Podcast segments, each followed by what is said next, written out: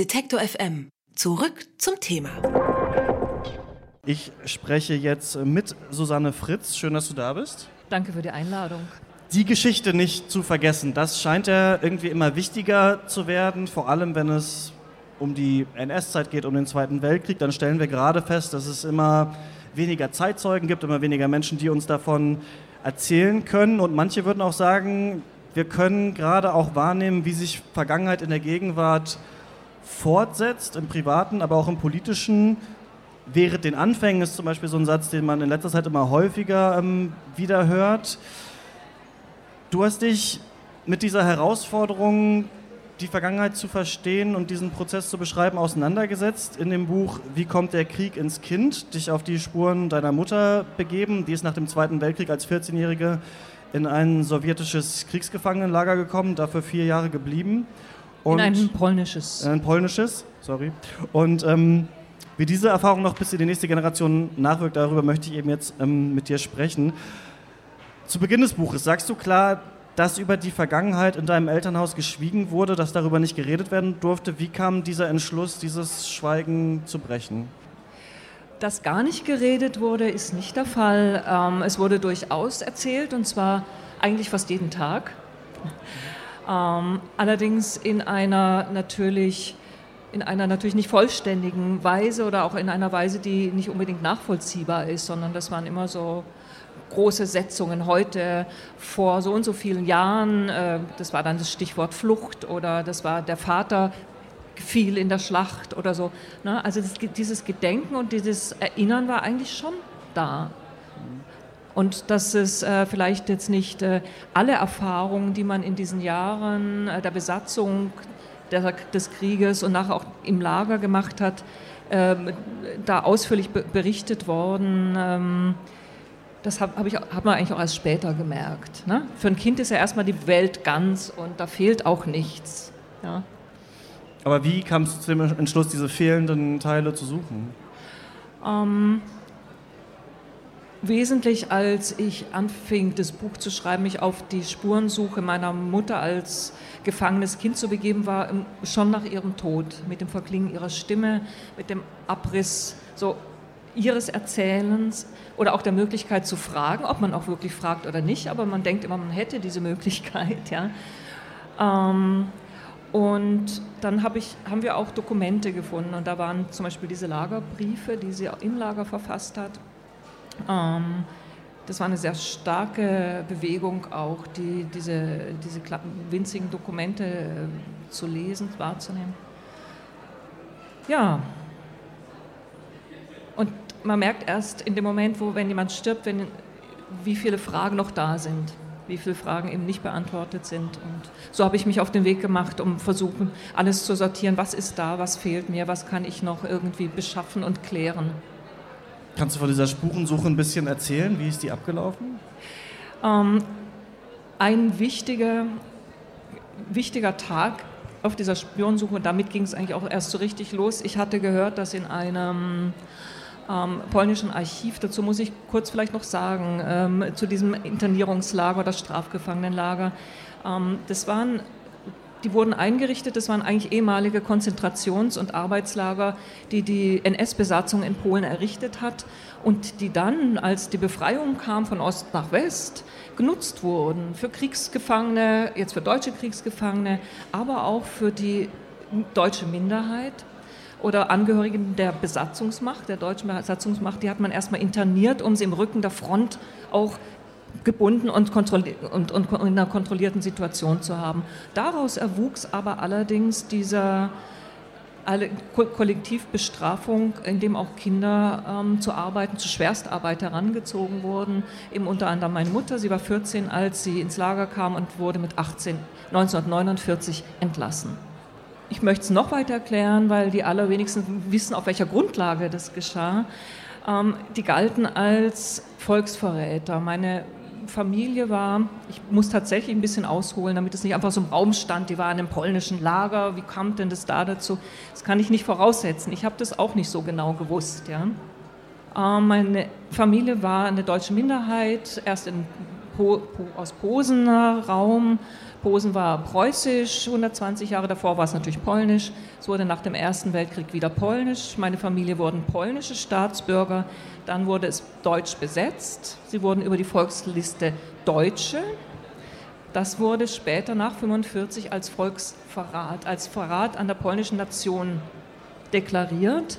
Und ob, egal welchen Alters, meine Mutter war ähm, Moment, muss ich überlegen, neun Jahre alt, als sie die deutsche Volksliste, ein neunjähriges Kind, sie hat wirklich mit Kinderschrift, ich habe das Dokument, ich habe es gefunden, unterschrieben und das war die Grundlage für ihre damals für unbefristete Zeit Hafti äh, Inhaftierung. Äh, es ist bizarr, aber äh, dafür gibt es auch so Dekrete, so Nachkriegsdekrete. Ähm, es gab auch so vorübergehende Gesetze dafür.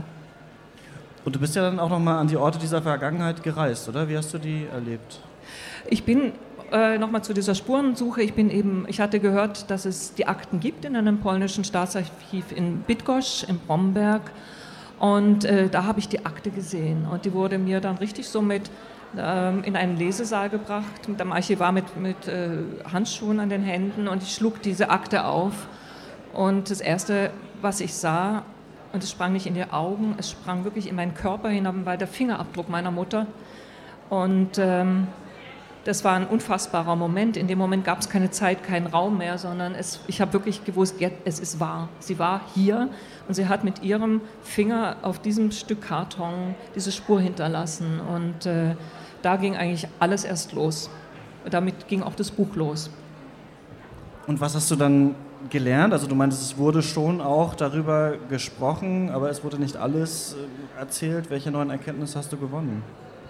Neuen Erkenntnisse. Ähm, ja, wie viel eigentlich der übrig gebliebenen äh, Nazi-Strukturen in den ersten Nachkriegsjahren noch einfach weiterliefen.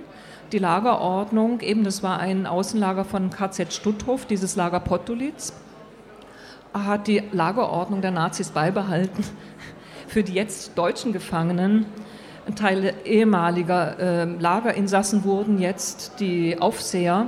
Und äh, das ist, was Helga Hirsch, die Journalistin, die auch vor Jahren darüber recherchiert hat, der ich viel verdanke, dann die Rache der Opfer nannte. Ähm, der Lagerarzt war ein ehemaliger Auschwitz-Heftig, ein jüdischer Arzt, äh, Zedrowski oder Zederbaum. Ähm, ja, also da habe ich ganz viel einfach über diese Situation erlebt und wie unter anders verteilten Rollen Menschen plötzlich aufeinanderstoßen. Und äh, was immer unfassbar berührt ist, was, wenn Menschen in einem rechtsfreien Raum anderen Menschen, die nicht überwacht werden und die nicht, deren Vergehen nicht geahndet werden, das ist schon extrem, ja, was einfach passiert. Es passiert einfach schlicht alles, egal in welchem politischen Vorzeichen. Ja. Aber was bedeutet das dann für dich, die du ja dann die Tochter dieser Person bist, die da war, und für deine Persönlichkeit? Was hast du über dich auch dann erfahren? Ähm, jetzt mache ich vielleicht einen Sprung, vielleicht wirkt es befremdlich, wenn ich sage, dass ich gemerkt habe, wie wichtig Sprache ist weil das ist alles Unfassbares, erstmal Unfassbares, Unsagbares geschehen. Ja? Ich, womit ich groß geworden bin, war zum Beispiel die Prozedur des Glatzeschneidens. Die habe ich auch in allen Dokumenten, in allen Recherchen über diese Lager gefunden. Und ähm, das gehört zu meinen ganz frühen Kindheitsfantasien. Und für mich war so dieser Weg zurücklegen zwischen den frühen Erzählungen, zwischen den frühen Geschichten, die auch nicht, die nur so im Hintergrund als Atmosphäre schwebten, jetzt bewusst im Formulieren, im Nachdenken, im Schreiben so zurückzulegen. Mein Weg zu diesem Fingerabdruck, zu dieser Körperspur. Und äh, dabei habe ich viel über mein Werden und über meine Bedürfnisse auch gelernt. Ja? So wie wir hier sitzen und uns unterhalten, das ist schon ganz, ganz viel. Das ist nämlich Zivilisation, Kulturtechnik, Gespräch. Ja? Du unterhältst dich ja jetzt auf der Messe nicht das erste Mal über dieses Buch, sondern es ist ja schon im Frühjahr erschienen. Du hast ja schon ähm, auf der Leipziger Buchmesse In Frankfurt, ja. Ähm, ich noch nicht erzählt. Genau.